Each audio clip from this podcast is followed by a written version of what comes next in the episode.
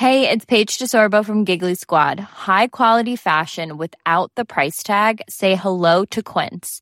I'm snagging high-end essentials like cozy cashmere sweaters, sleek leather jackets, fine jewelry, and so much more. With Quince being 50 to 80% less than similar brands. And they partner with factories that prioritize safe, ethical, and responsible manufacturing. I love that. Luxury quality within reach. Go to quince.com slash style to get free shipping and 365 day returns on your next order. Quince.com slash style.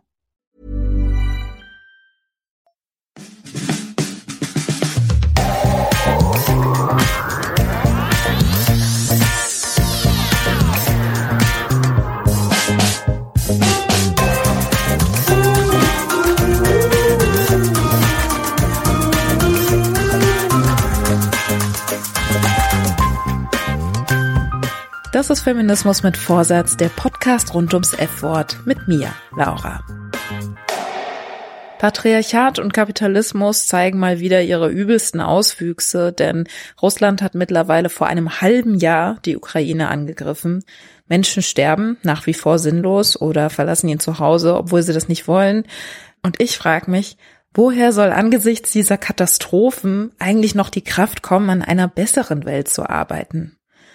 Im Zusammenhang mit dem Angriffskrieg erlebte ich, wie viele in meinem Umfeld, einen Rausch der Nachrichten, weil nichts wichtiger schien als der Krieg und gleichzeitig alles andere so viel unwichtiger wurde. Ich hörte für Wochen mit Instagram-Content auf, weil sinnlos. Ich hörte für Wochen mit Recherchen für die nächste Podcast-Folge auf, weil sinnlos. Ich hörte den existenziellen Nöten einer ukrainischen Bekannten zu und fühlte mich schlecht, wenn ich danach in der Sonne saß und mit meiner Schwester eine Limo trank.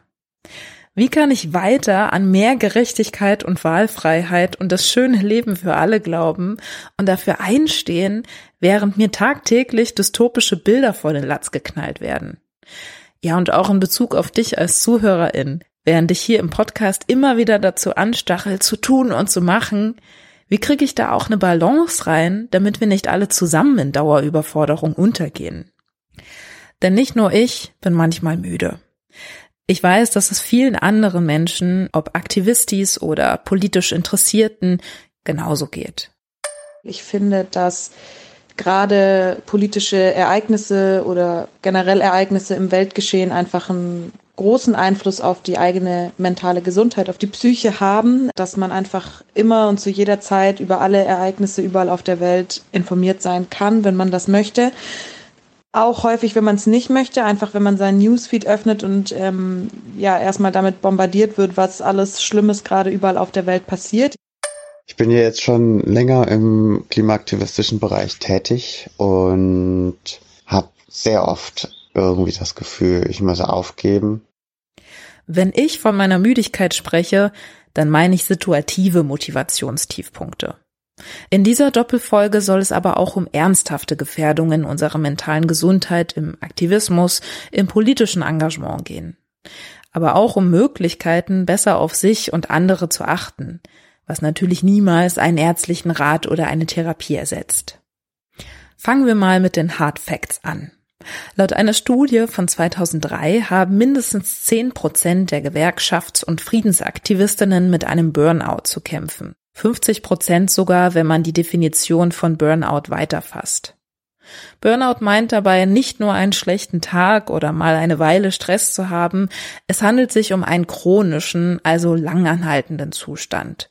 Das Activist Burnout führt dazu, dass Menschen, die sich einst mega krass engagiert haben, geistig erschöpft werden und den Idealismus verlieren, der sie einst dazu angetrieben hat, sich für den Wandel einzusetzen.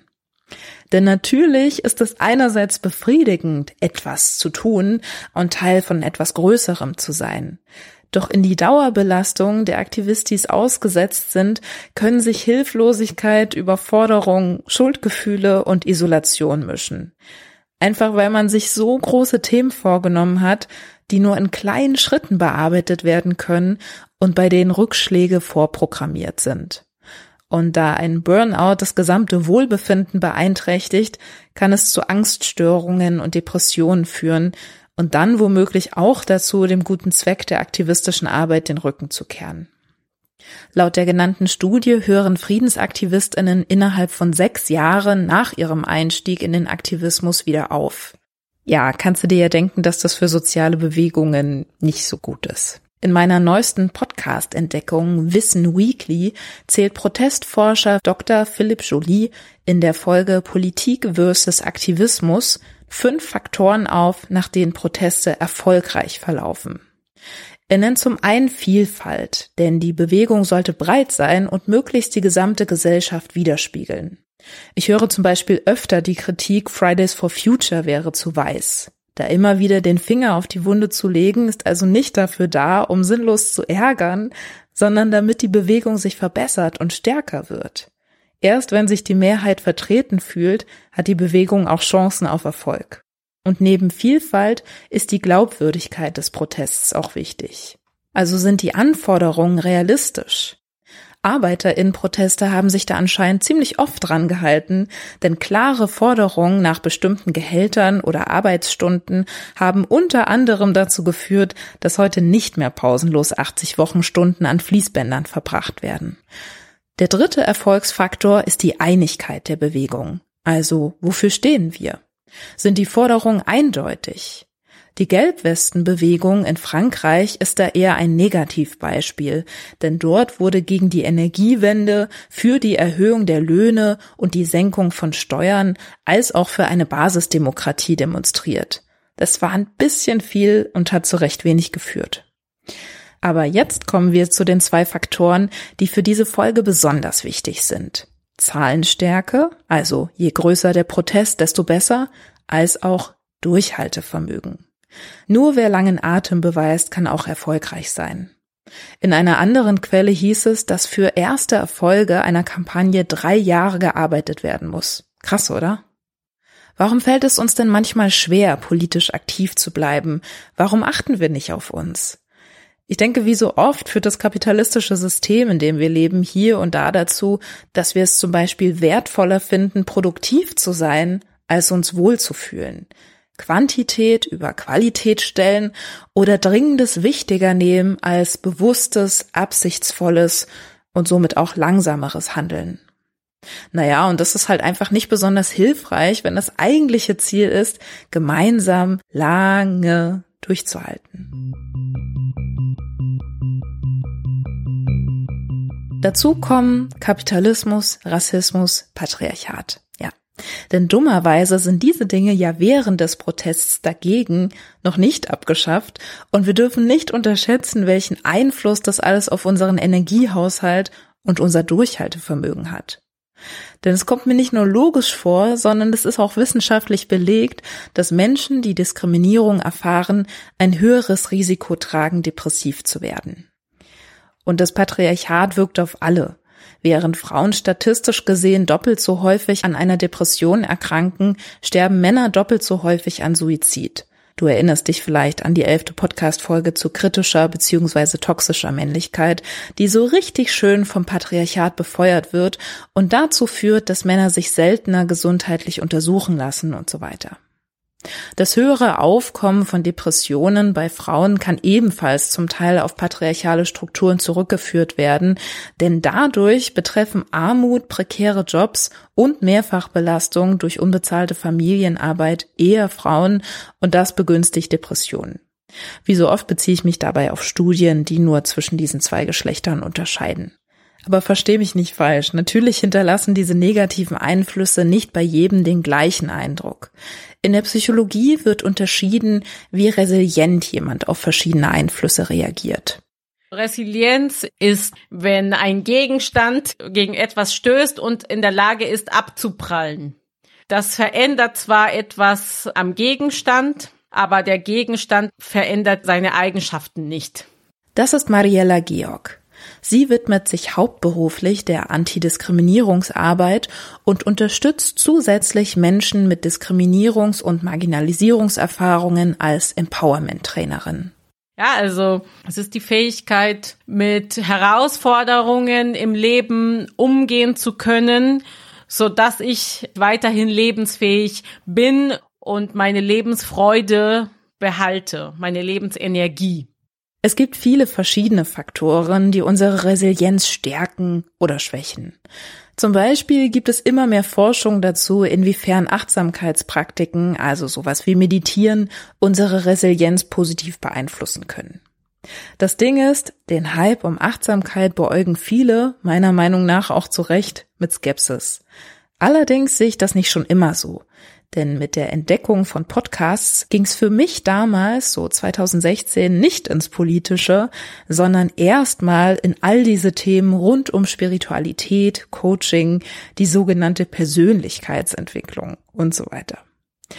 Also ich war damals nicht nur nicht skeptisch, ehrlich gesagt dachte ich, ich hätte den heiligen Gral gefunden. Das ging so weit, dass ich meine Masterarbeit über Achtsamkeit geschrieben habe. Mit meiner Politisierung stießen mir dann immer mehr Dinge in dieser Szene auf. Nie sprachen all diese Coaches von struktureller Diskriminierung, von diesen Dingen, denen Menschen ausgesetzt sind und wo Selbstoptimierung nicht viel bringt. Also auch dieses ganze Ich manifestiere und affirmiere, das setzt immer beim Individuum an, ohne die Ursachen, die nun mal oft gesellschaftliche sind, zu beleuchten. Dass das Private politisch ist, das passte einfach nicht in die Gesamterzählung von Du bist deines Glückes Schmieden. Naja, und da sind wir auch schon beim Kern des Problems, denn so wie alles wurde natürlich auch Achtsamkeit vom Kapitalismus vereinnahmt. Diese Podcasts machen zum Teil ein Riesengeschäft daraus, Online-Kurse und Journals an Leute zu verkaufen, die die Schuld an ihrer Misere oft nur bei sich zu sehen scheinen, und diese gesamte Wellness-Industrie von Yoga über Duftkerzen, Schaumbäder und Meditation ist mittlerweile zu einem milliardenschweren Markt geworden. Allein in Deutschland.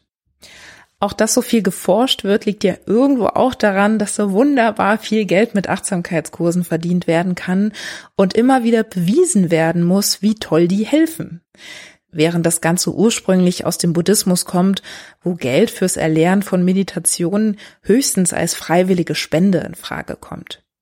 Aber kulturelle Aneignung scheint da sowieso niemanden im Weg zu stehen. Das wurde mir spätestens klar, als ich in Svenja Gräfens Buch Radikale Selbstfürsorge jetzt lernen durfte, dass Yoga und Ayurveda während der britischen Kolonialzeit in Indien sogar verboten waren. Und jetzt verdient gefühlt die ganze Welt daran.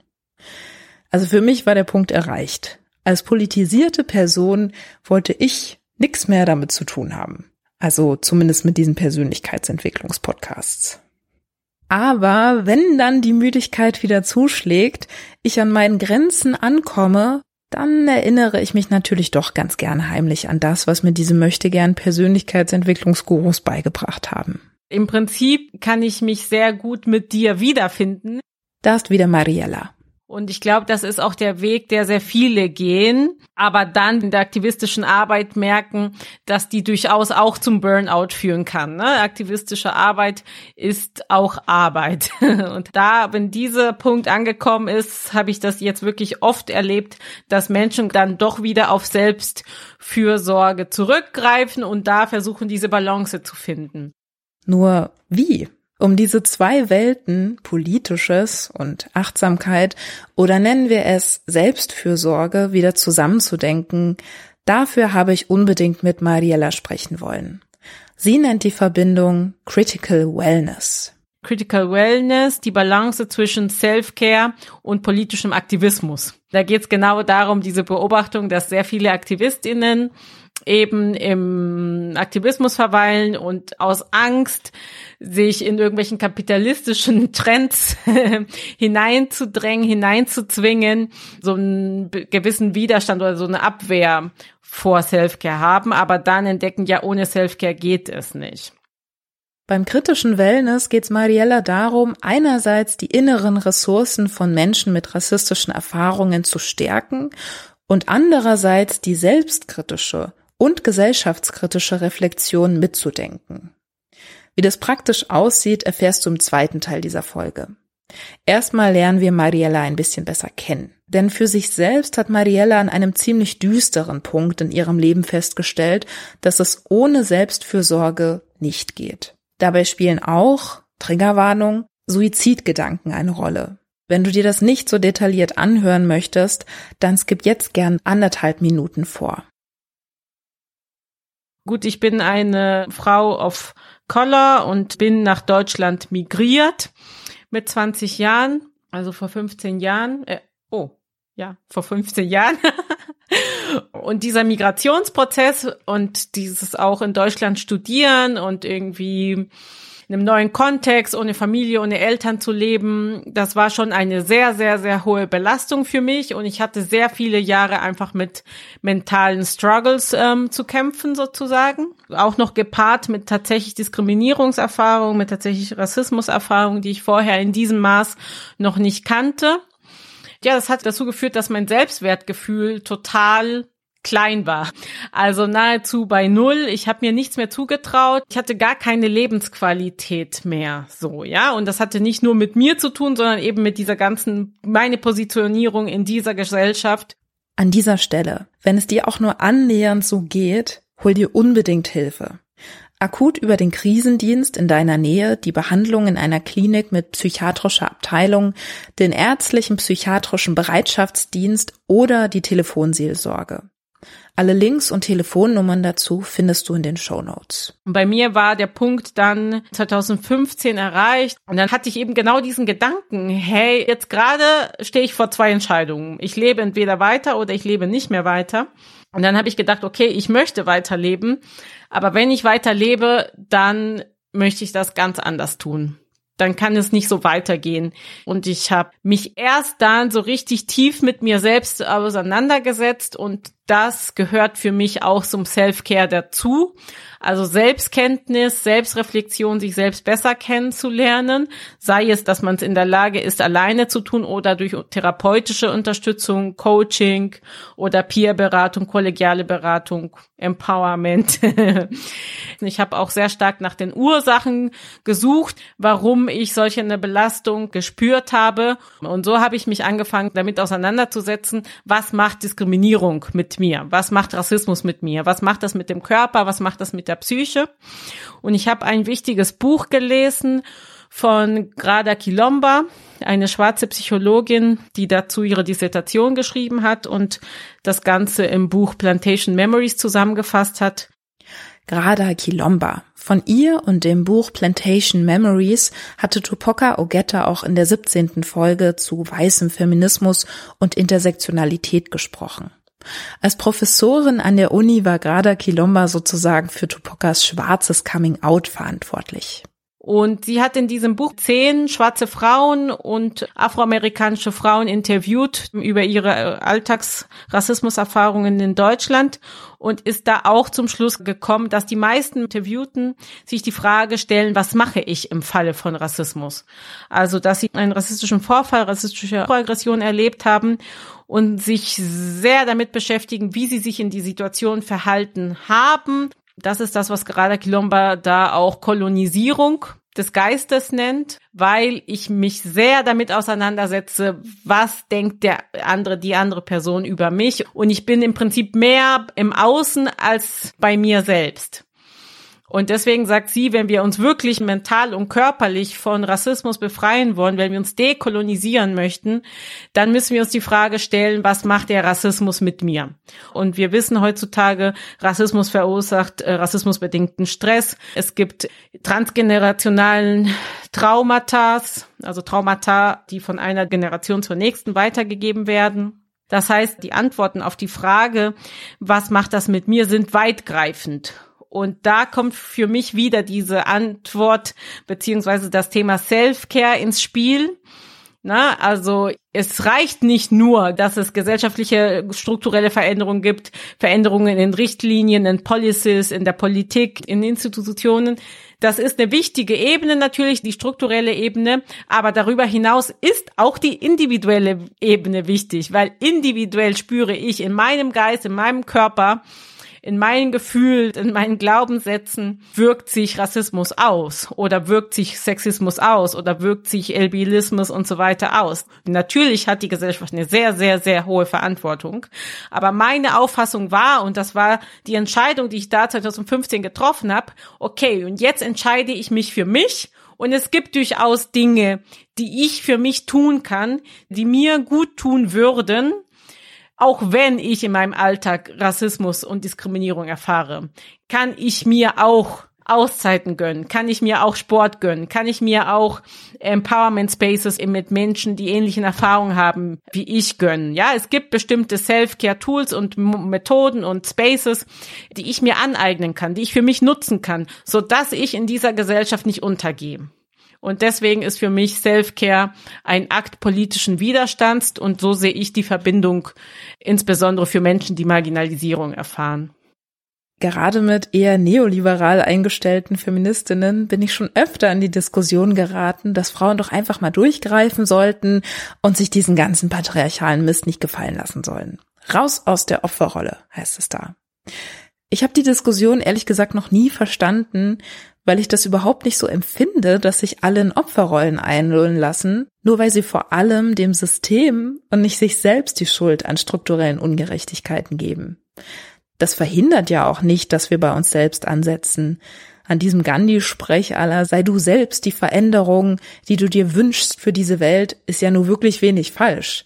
Aber manche haben halt mehr Möglichkeiten, diese Veränderung zu sein und andere müssen ihre Ressourcen entweder tagtäglich aufpäppeln, um mitmachen zu können, oder können es schlichtweg nicht.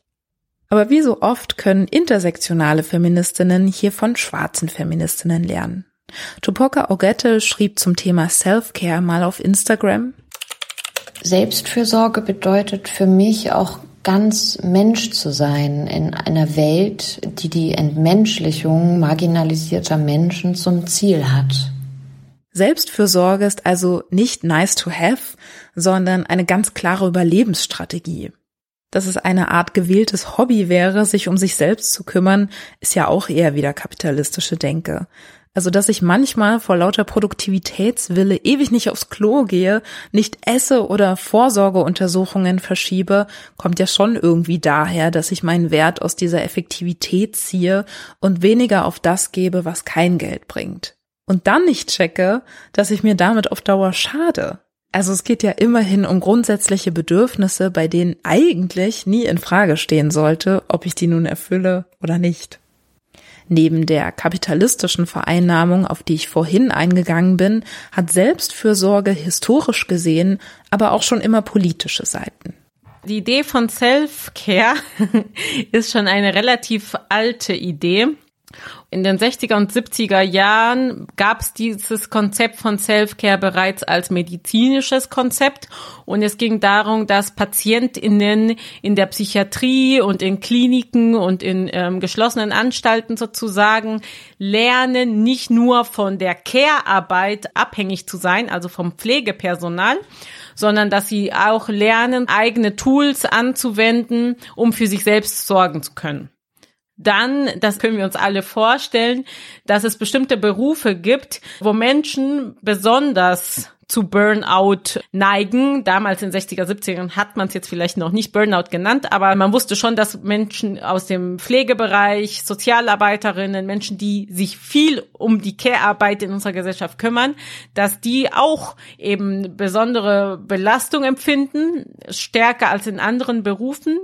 Und dann wurde Self-Care auch als Konzept angewendet für diese Art von Berufen sozusagen.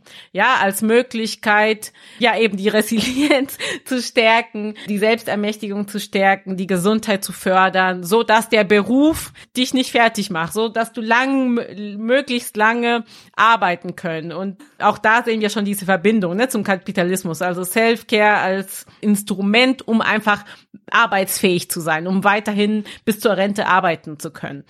Ja, aber das war sozusagen die zweite Phase und als nächstes kam tatsächlich die Bürgerrechtsbewegung in den USA und gleichzeitig der schwarze Feminismus. Und da haben wir auch wirklich wieder diese Verbindung zum Aktivismus. Nach einigen Jahren Bürgerrechtsbewegung, nach einiger Jahren schwarzen Aktivismus, nach einigen Jahren von insbesondere Frauen und lesbische Frauen und Transfrauen, die sich ähm, gegen Rassismus und Sexismus und so weiter engagiert haben, auch die kamen zu einem Punkt, wo sie gesagt haben, hey, das ist ermüdend. Das macht uns richtig fertig, ja, diese gesellschaftliche Veränderungen voranzutreiben, weil es ist ein langwieriger Prozess. Veränderungen können leider, auch wenn wir uns nun wünschen würden, nicht von heute auf morgen geschehen. Mariella hat sich in ihrer Beschäftigung mit dem Thema viel von den Autorinnen Audre Lorde und Bell Hooks inspirieren lassen, die als schwarze Feministinnen natürlich auch an diesem Punkt waren und mit in den Tenor einstimmten wenn wir weiterhin ein Leben leben möchten, welches lebenswürdig ist, in dem wir noch Sinnhaftigkeit und auch Sinnlichkeit und Liebe und Freude spüren können, dann brauchen wir dieses Self-Care. Wir können jetzt nicht nur im Kampf sein, nicht nur in der Wut und nicht nur in der Demonstration und im politischen Aktivismus und so weiter, sondern wir brauchen auch Momente des Rückzugs, äh, in dem wir für uns selbst sorgen. Im Essayband A Burst of Light, also ein strahlendes Licht von 1988, schreibt die feministische, lesbische, schwarze und damals zum wiederholten Male an Krebs erkrankte Poetin Audre Lorde. Für mich selbst zu sorgen ist kein persönlicher Luxus. Es ist Selbsterhalt und damit ein Akt politischer Kriegsführung. Ja, den Spruch kann man sich gern öfter anhören. Wie in der Bürgerrechtsbewegung sorgten sich auch führende Aktivistinnen der Black Panther Bewegung um sich selbst. Zum Beispiel begann Erika Huggins in den 70ern mit Meditation und Yoga und auch Bürgerrechtlerin Angela Davis berichtete, dass sie in der Zeit ihrer Inhaftierung anfing, Yoga zu machen. Wir sind jetzt also doch an dem Punkt, an dem ich meine Selbstfürsorge nicht mehr heimlich weiterführe, nur weil ich nicht mit dieser ganzen Selbstoptimierungsschiene der Coaches in Verbindung gebracht werden will. Jetzt reden wir über das, was helfen könnte. Ich habe tatsächlich angefangen, Tools anzuwenden. In meinem Fall war es wirklich Sport. Sport, Bewegung, Tanz, Atemübungen, Meditation. Letztendlich muss jede und jeder für sich testen, was hilft. Aber wobei ich mir ziemlich sicher bin, persönliche Grenzen helfen. Die eigenen Grenzen erkennen, ziehen, anderen kommunizieren und einhalten. Ich denke, es ist ein Lernprozess, den jeder politisch aktive Mensch irgendwann durchmacht. Zu erkennen, dass man auf die eigenen Grenzen achten muss, weil andere das in der Regel nicht tun und selbst wenn, ist es sinnvoll, über die eigenen Fähigkeiten und Bedürfnisse selbst Bescheid zu wissen und danach zu handeln. Das schreibt Margarete Stokowski im Buch Sprache und Sein an Kypra Gümüşay. So wichtig das Thema ist, in dem man engagiert ist, so wichtig ist es eben auch, die eigene Gesundheit und Arbeitsfähigkeit zu erhalten. Und ich verstehe, wenn Leute Activist Burnout haben. Bei mir selbst ist es nicht so, dass ich das Gefühl habe, zu allem immer was sagen zu müssen. Also selbst wenn Leute danach fragen. Mir ist die Freiheit, nicht alles immer kommentieren zu müssen und auch nicht zu allem immer schnell eine fertige Meinung zu haben, wesentlich wichtiger als das Bedürfnis, auf alles zu antworten oder mich zu allem zu positionieren. Ja, sich klar zu machen, dass dieses freiwillige Engagement eben auch Arbeit ist und deswegen nicht 24-7 stattfinden sollte, klingt logisch, ich selbst finde es aber nicht gerade einfach. Arbeit, da wurde mir eher vorgelebt, dass das hart und anstrengend und nervig sein muss, um echte Arbeit zu sein. Wenn sich die Arbeit für den Podcast dann sinnvoll, schön und bereichernd anfühlt, naja, dann kann ich das gar nicht so richtig ernst nehmen verbringe auf der anderen Seite aber gefühlt jede freie Minute damit.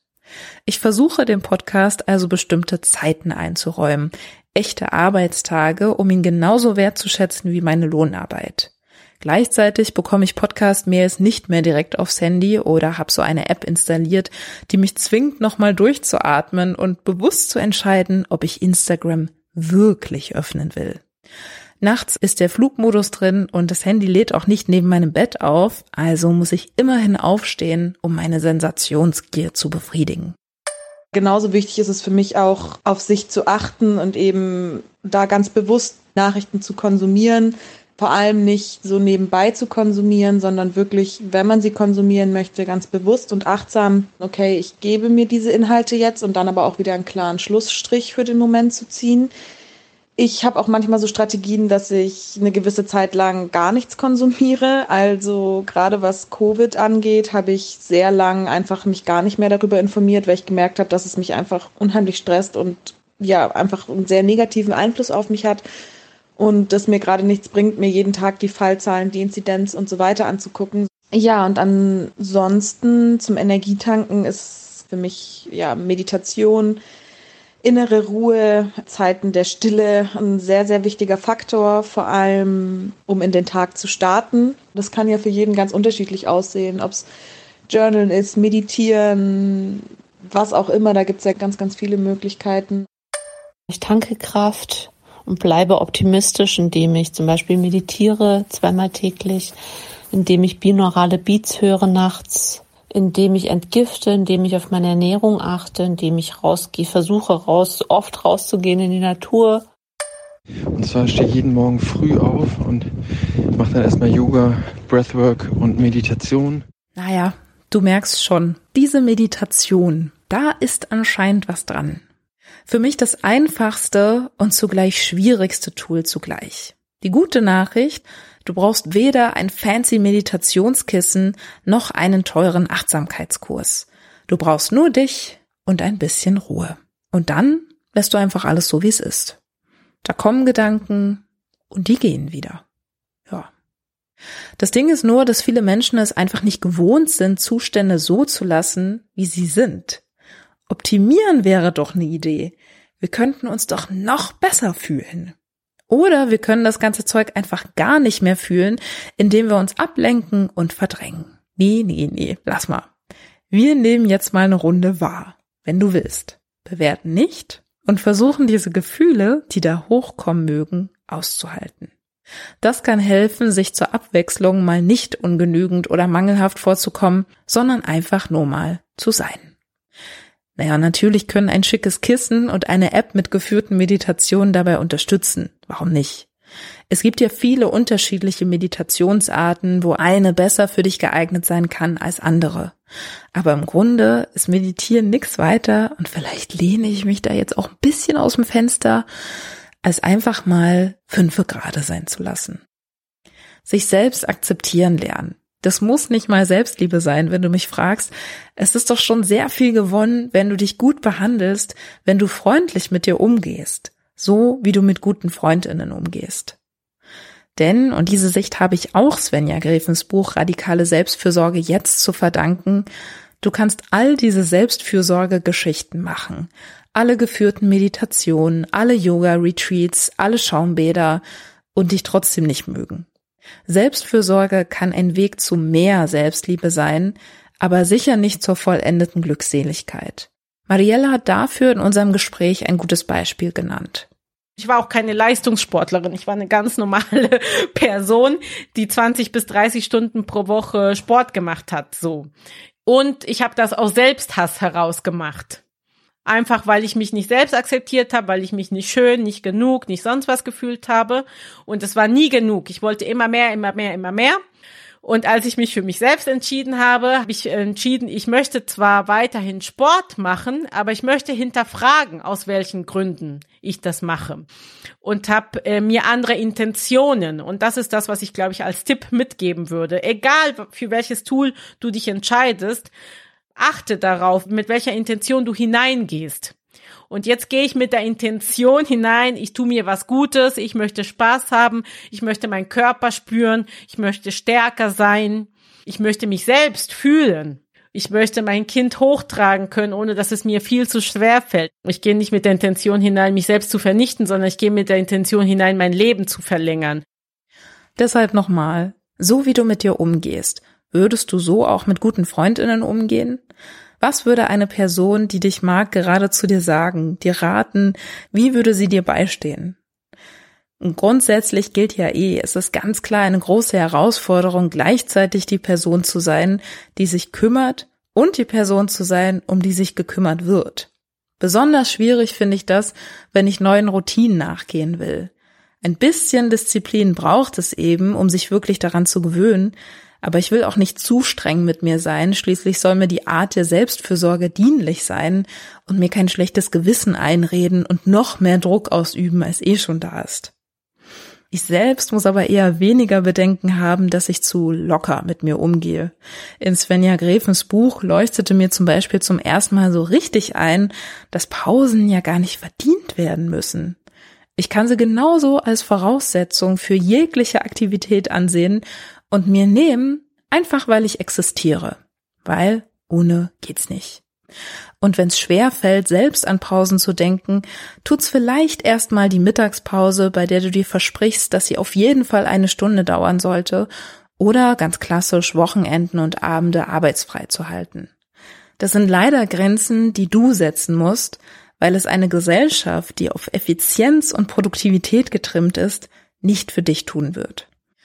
Zum Thema Grenzen setzen gehört auch, dass ich nicht rund um die Uhr Aufklärungsarbeit leiste. Also wenn ich auf einem Festival bin und gerade zerknautscht aus dem Zelt krabbel oder bei einer Familienfeier im Tortenkoma liege, nee, da habe ich zufällig keine Lust, Feminismen zu erklären. Das ist dann auch keine verlorene Gelegenheit, die Welt zu ändern, sondern Selbstschutz. Und letztendlich mache ich den Podcast ja auch, damit man sich's da anhören kann. Meistens gebe ich also einfach den Sticker rüber und biete an, dass wir ja nochmal reden können, wenn er oder sie in die Folgen reingehört hat. Ja, und ich habe übrigens auch gar nichts dagegen, wenn du mir das nachmachst und den Podcast schön weiterempfiehlst. Danke. Ich finde es wichtig, manchmal Sachen auch ignorieren zu dürfen, um dann aber vielleicht bei der nächsten Situation dafür die Kraft zu haben, voll reinzugehen oder mich auf eine längere Diskussion einzulassen oder Geduld zu haben, auch mit dem Gegenüber und mit mir selbst, um die Kraft dahin zu stecken, wo man positive Energie draus schöpft auch und wo man irgendwie auch das Gefühl hat, hier kann man was tatsächlich bewegen. Mit anderen Worten, pick your battles. Such dir aus, welche Kämpfe du wirklich kämpfen willst und kannst. Dieser Satz ist mir zum Glück schon sehr früh im Podcast Feuer und Brot begegnet und ich bin mir ziemlich sicher, dass er mir einiges an unnötig kraftraubender Zeit erspart hat. Denn klar, zu tun gibt's immer. Immer wieder gibt's irgendeinen neuen White Feminism Skandal oder transphobe Möchtegern Feministinnen oder Väterrechtler, wo es doch cool wäre, wenn die mal verstehen würden, dass es einfach nicht um sie geht, sondern darum, dass alle Menschen die Wahl haben. Ich ziehe meinen Hut vor allen, die die Energie für derlei Kämpfe aufbringen. Mit Feminismus mit Vorsatz richte ich mich aber bewusst an Leute, die eh schon interessiert an Feminismen sind und nur ein bisschen schüchtern. Ich habe keine Lust, irgendwen zu überzeugen, aber ich zeige sehr gerne, was für eine vielfältige Welt hinter dem Label steht.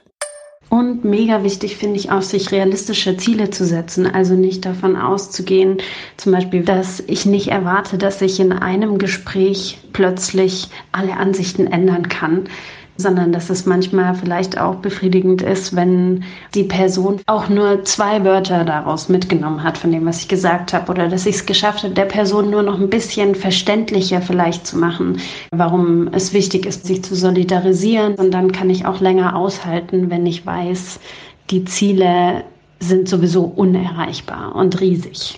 Babyschritte nennen wir das in meiner Gruppe, die dafür verantwortlich ist, dass dieser Podcast überhaupt je geboren wurde. Ich habe dazu schon mal in der siebten Folge zu Bildet Banden berichtet. Seitdem hat sich übrigens einiges getan, denn während wir am Anfang total bemüht darum waren, unsere Projekte zum Laufen zu bringen und uns zum Arbeiten zu motivieren, geht es jetzt eher darum, dass wir aufeinander aufpassen und uns gegenseitig an Pausen erinnern oder auch mal zu bedenken geben, dass das fünftausendste Projekt vielleicht eins zu viel ist. Ich habe auch mal überlegt, ob ich eine zweite Bandenfolge mache über alle Banden, die damals zur siebten Folge entstanden sind. Einfach um mal zu sammeln, wie es euch so ergangen ist. Wenn ihr Lust habt, schickt einfach eine Sprache hier an mich und erzählt mir von euren Bandenerfahrungen. Die Telefonnummer ist in den Shownotes. Ich bin mir ziemlich sicher, dass es da bereits einige Erfolge zu feiern gibt und diese Feierlichkeiten sollten auch begangen werden. Zum Beispiel habe ich mir ein Poster aufgehangen, auf das ich regelmäßig Klebezettel pappe, auf denen irgendwas steht, das toll war. Das kann sowas krasses wie die Geburt eines Kindes im Freundinnenkreis sein oder auch eine höhere Podcast-Spende, ein Saunaabend im Wendland, ein gutes Feedback auf einen Audioschnitt-Workshop oder ein schönes Gespräch mit meiner Mitbewohnerin am Küchentisch. Das ist alles auf ewig festgehalten und erfreut mich jedes Mal, wenn ich mir das nochmal durchlese. Alternativ dazu kann man zum Beispiel auch ein Erfolgstagebuch führen.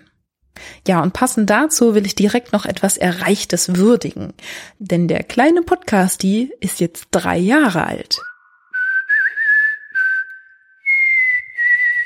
Ich danke erstmal mir, dass ich es bis hierhin durchgehalten habe und immer noch liebe. Ich danke für deinen Support, egal ob monetär oder in Form von Liebesbriefen oder einfach nur zuhören. Und ich danke Liska und Sascha, die mich regelmäßig bei meiner Arbeit unterstützen. Na und gleichzeitig ist das natürlich auch ein freundlicher Aufruf, dass du mir wohlgesonnen bleibst. Inhaltlich per Sprachnachricht unterstützen kannst du, indem du der WhatsApp oder Telegram Gruppe beitrittst. Feedback und Komplimente empfange ich auf Instagram oder per Mail und finanziell unterstützen geht über Direktüberweisung, PayPal oder Steady. Alle Links dazu findest du wie immer in den Show Notes.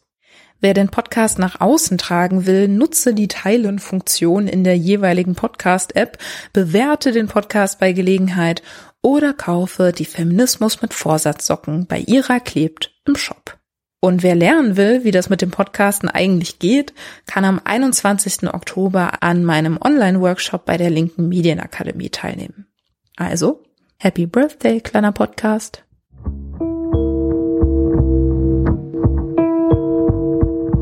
Nachsatz. Das feministische Tagebuch. Ich bin Biologin und Wissenschaftlerin und beschäftige mich mit dem Klimawandel. Ich probiere ihn zu verstehen und ihn möglichst aufzuhalten oder alles an Wissen zu generieren, um es möglich zu machen, ihn aufzuhalten. Wie schöpfe ich Kraft? Natürlich aus der Natur. Ich freue mich an kleinen Dingen. Gerade sitze ich auf meinem Balkon und freue mich, dass die Knospen von meinem Wein endlich aufgehen, dass meine Traubenhyazinthe blüht. Ich höre in meinem Innenhof mitten in der Stadt Amseln singen und habe mittlerweile eine Population an 30 Spatzen mit meinem Vogelhaus großgezogen. Ich freue mich über die Mauerbienen, die gerade über meinen Kopf in mein Insektenhotel fliegen. Kleine Dinge. Einfach kleine Dinge, die das Leben so schön machen. Ich freue mich über den ersten Tag auf meinem Balkon. Und das gibt mir Kraft weiterzumachen, motiviert zu sein und Energie zu tanken. Mit diesen Worten beende ich den ersten Teil dieser Doppelfolge und mische noch ein paar Pink Lyrics dran, einfach weil ich's kann. Danke an Stefan für diese Art von Self-Care, Schnulzen singen und bis hierhin auch schon mal Danke an Mariella Georg, alle SprachnachrichtlerInnen und ZitateinleserInnen. Bis gleich in Teil 2. Tschüss. Just give me a reason, just a little bit's enough. Just a second, we're not broken, just bend and we can learn to love again. This in the stars, it's been written in the scars on our hearts. We're not broken, just and we can learn to love again. This in the stars, it's been written in the scars on our hearts. We're not broken, just bend and we can learn to love again.